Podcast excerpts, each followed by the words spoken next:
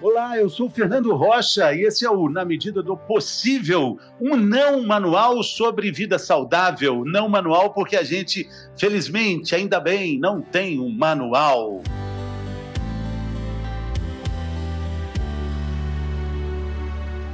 Hoje nós não temos só um episódio, nós temos um desafio. Eu estou com a queridíssima doutora Roberta Ribeiro, médica e instrutora de meditação. Bem-vinda, doutora. Muito obrigada, Fernando, por mais um convite e mais uma oportunidade de estar aqui com você, querido. É, é, muito legal, muito bacana, porque da última vez que a gente gravou ficou, esse, ficou a possibilidade de um desafio. Meditação para quem tem pressa. É, eu fiz uma pesquisa recente nas minhas páginas sociais, nas minhas redes sociais, e eu descobri que tem um número imenso de pessoas, doutora, que nunca pensou, tentou ou quis meditar. a gente acha que todo mundo está ligado nessa. E aí, se nem começou, se nem tentou, se nem pensou, imagino que talvez tenha muita dificuldade para. As pessoas acham que talvez seja muito difícil, né? É, para quem não conhece, acha que meditação é, pode achar que meditação é coisa de outro mundo, né? Que é uma coisa e tem muito mito mesmo, né, Fernando? Pra, mesmo para quem já conhece meditação, acha que meditar é ficar com a cabeça vazia, né? É, muita gente também na minha rede social fala isso, né? Assim, ah, eu não consigo meditar porque a gente fica no silêncio e o silêncio é chato. O silêncio me traz uma certa tristeza. E para quem nunca conheceu meditação, meditar parece que é uma que ficou isso, né? Meditar é coisa de gente zen, meditar é uma coisa de ficar quieto e é, tá ligado à espiritualidade e não tem nada a ver com isso, né? É, meditação é absolutamente científico, a prática de mindfulness é absolutamente científica. A gente tem 40 anos de estudo e 40 anos de evidência, já ajudou mais de 30 milhões de pessoas. Então, é Exatamente. É é, é, o que é legal é o seguinte: quem desembarcou nesse nosso podcast, vindo de outros mares, de outras estações, seja muito bem-vindo. O desafio é esse mesmo que você viu no título: é, é meditação para quem tem pressa. Então, agora a bola, doutora Roberta, é com você. Você aceitou o desafio, porque eu também tenho pressa. eu também não tenho paciência de ficar mordendo passa, ficar um dia inteiro mascando uma uva passa, vai ficar difícil fazer isso. Eh, quer dizer, ah. pelo menos essa é a minha percepção inicial, né? Então, olha só, Fernando, é, uma frase muito boa que o meu professor John Kabat-Zinn costuma dizer é assim, não é para sempre que você tem que mastigar a uva passa, é só por agora. E agora? E agora? E agora? então, meditação para quem tem pressa é assim, vamos focar a sua atenção nos pontos de apoio que o seu corpo tem nesse momento, que é talvez os seus pés no chão, o seu quadril na cadeira. E não precisa ser para sempre. A gente não vai ficar aqui para sempre, é só por esse momento. E mais esse. E talvez possa ser interessante você colocar atenção na sua respiração nos movimentos respiratórios que o seu corpo faz. E talvez isso seja mais evidente na expansão e contração do tórax.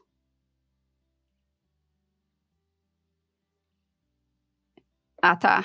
Muita gente fala assim, né? Ah, tá, já vi. Expandiu e contraiu. Mas ele vai expandir e contrair de novo. E de novo.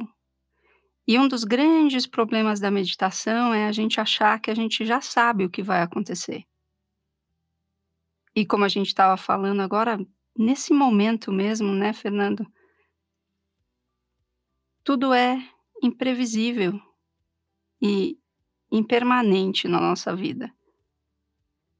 Então, se a gente focar a atenção só por agora, pode ser no som da minha voz, no silêncio que existe entre uma palavra e outra, na expansão do tórax e do abdômen, no seu corpo, encontrando o ambiente, e só por esse momento. E por esse momento agora. E agora? E agora? E agora? E se você for entendendo que a vida é uma sucessão de agoras, e só existe o agora, você não vai precisar meditar para sempre ou ficar o dia inteiro mastigando a uva passa, mas só agora. Essa, essa é uma percepção para uma porta de entrada que me lembra muito uh, uma entrevista que eu vi de alguém falando sobre a meditação, é que se você, é, se alguém, um fumante, quisesse parar de fumar, era só fumar um instante precioso e precioso e precioso, assimilando todas as, as substâncias tóxicas que existem todo o dano que ele está fazendo para o organismo naquele instante, naquele outro, e naquele outro, e no outro também.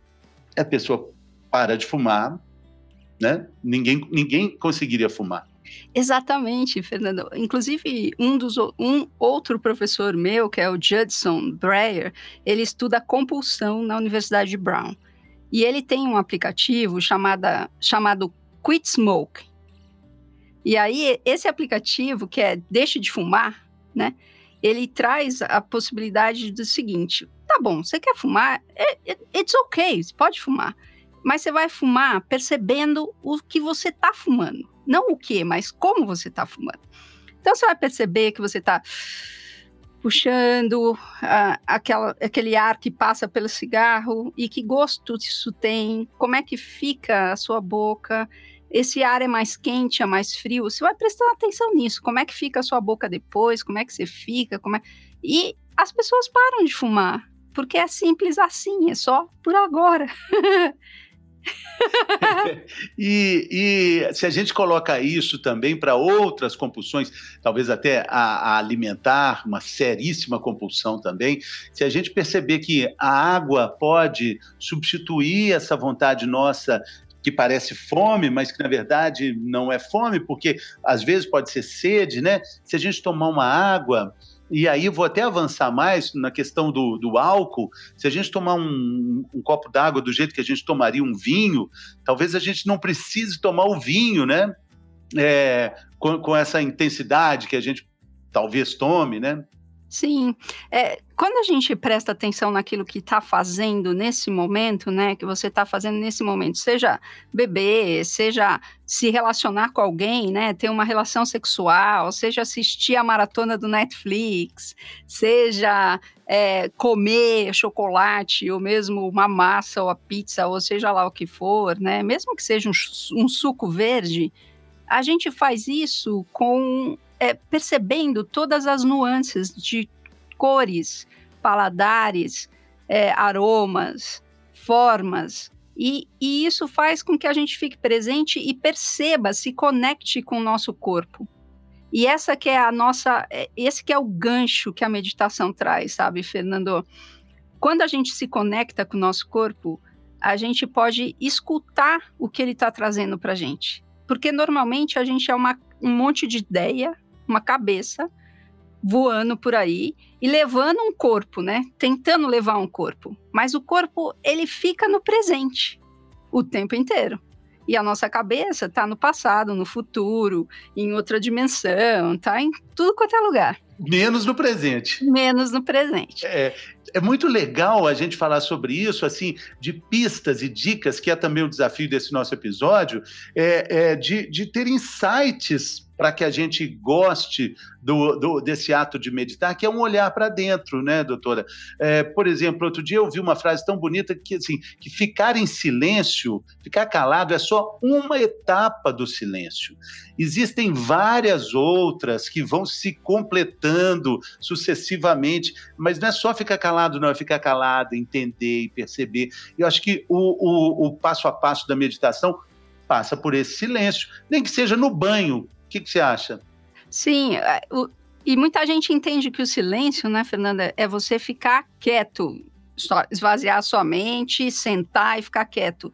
Não, o silêncio é aquele espaço, aquele lugar onde você pode perceber todas as coisas acontecendo. onde você pode perceber os seus pensamentos, onde você pode perceber que a água do banho está com você. Então, no momento em que você foca, que você se conecta com você mesmo, seja lavando louça, arrumando lixo, você vai perceber a partir dos seus sentidos, que é o que o seu corpo pode ter e, e receber informações do ambiente, você vai acordar os seus sentidos. E com isso você vai perceber a realidade. A realidade.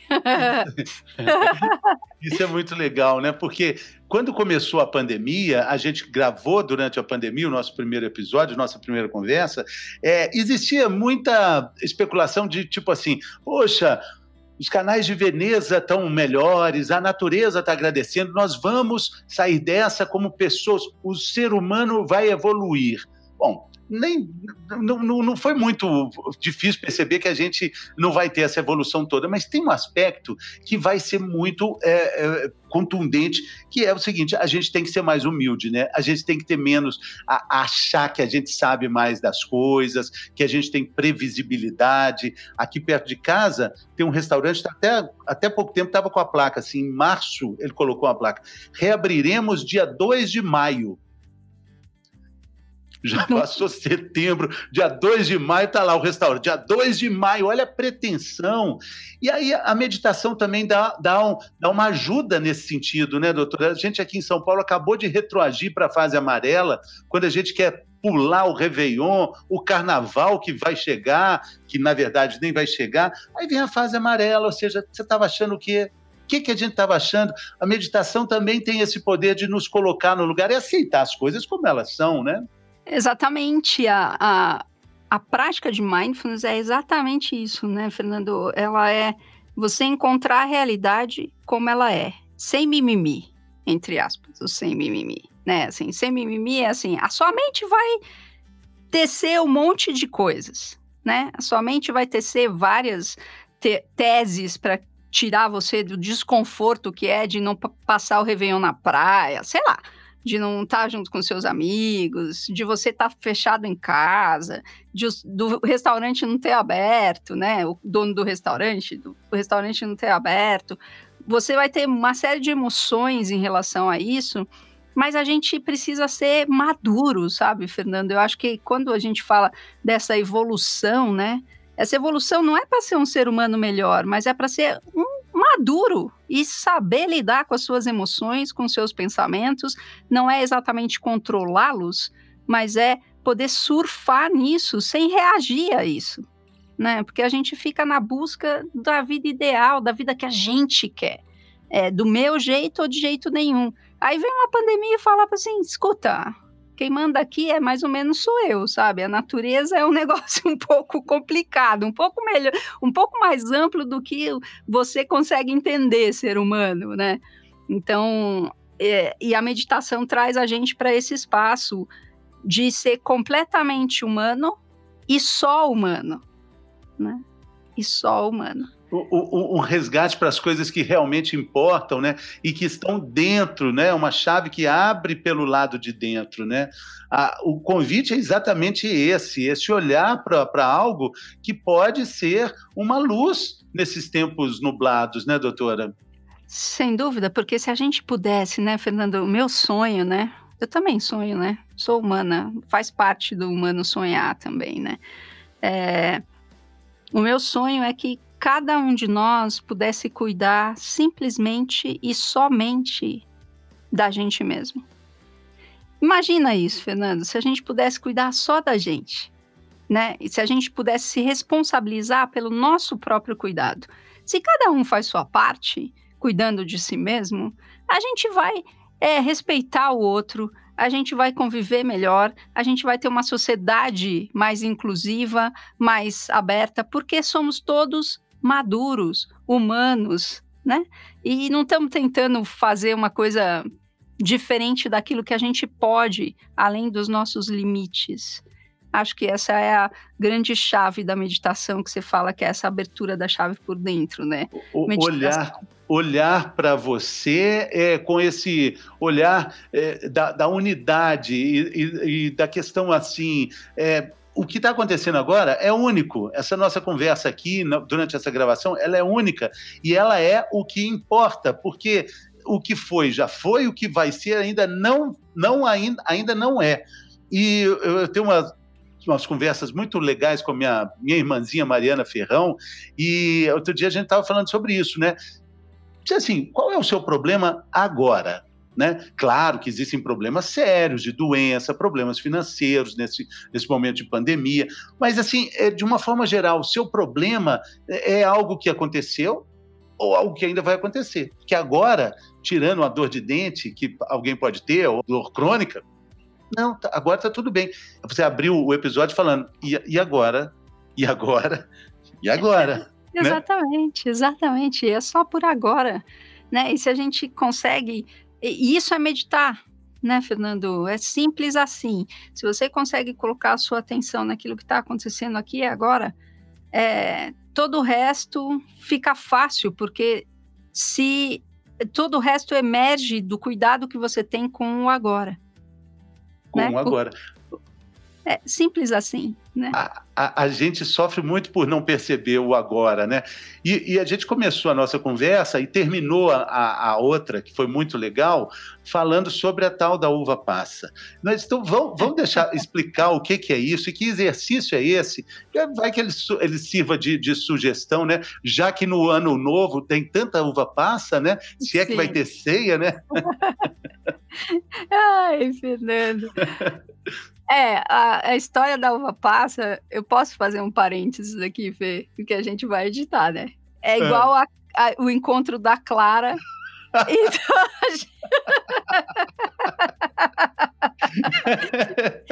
não, não vai editar, não. Vamos deixar essa parte. É igualzinho o encontro da Clara e da gema no ovo, no né? No ovo, é. É, tipo, no bolo, né? No bolo. Tá no bolo, né? Que, aliás, pode ter uva passa também, né? Pode, exatamente. É. E o exercício da uva passa, Fê, ele é assim, ó, Fernando. É, quando qualquer alimento, mas a gente usa a uva passa para esse exercício específico, né, que a gente chama de mindful eating, que é a possibilidade de você prestar atenção plenamente naquilo que você está comendo, naquele objeto que você está se relacionando. Então é você simplesmente pegar três uva passas, colocar na sua mão e você olhar para essa uva passa e perceber o que que você pode dizer da uva passa só olhando para ela. Esquece que ela é uma uva passa. Faz de conta que você é um ET, chegou aqui agora e alguém te deu a uva passa e você olha para aquela uva passa, você não tem referência nenhuma da terra, né? Nada. E aí você olha para aquela uva passa e o que, que você pode ter de referência da uva passa, né? Talvez a cor, o tamanho, a forma, né? É, luzes e sombras que possam acontecer ali. Né? E daí você brinca com outro sentido, né? O, o sentido do, do tato, né? Então você pode pegar e passar a mão na uva passa, né? E aí perceber, não só a mão, mas colocar a uva passa na sua pele e perceber, bom, ela é lisa, ela é rugosa, ela qual é a textura que ela tem, né? Como é que você sente isso na pele? E assim você vai brincando com os outros sentidos, até você colocar a uva passa na sua boca. Antes de colocar na sua boca, você pode colocá-la passar no seu lábio e perceber que é diferente quando você passa no lábio, você consegue informações diferentes sobre a textura dela do que quando você põe a sua mão ou você passa no, no seu braço, por exemplo.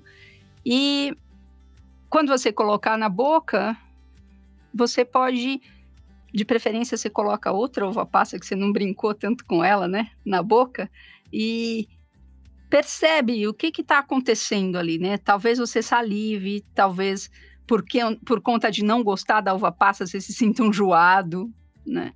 É, talvez você comece a sentir o gosto doce da uva passa, talvez não, talvez você tenha vontade de morder.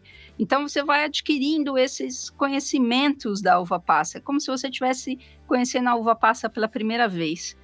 Essa é a é a brincadeira do mindfulness, né? Eu chamo de brincadeira porque é não é uma brincadeira, é uma brincadeira séria, mas é a possibilidade de você estar tá presente e ver as coisas, sentir as coisas e estar aqui neste agora como se fosse sempre a primeira vez. E agora? E agora? E agora?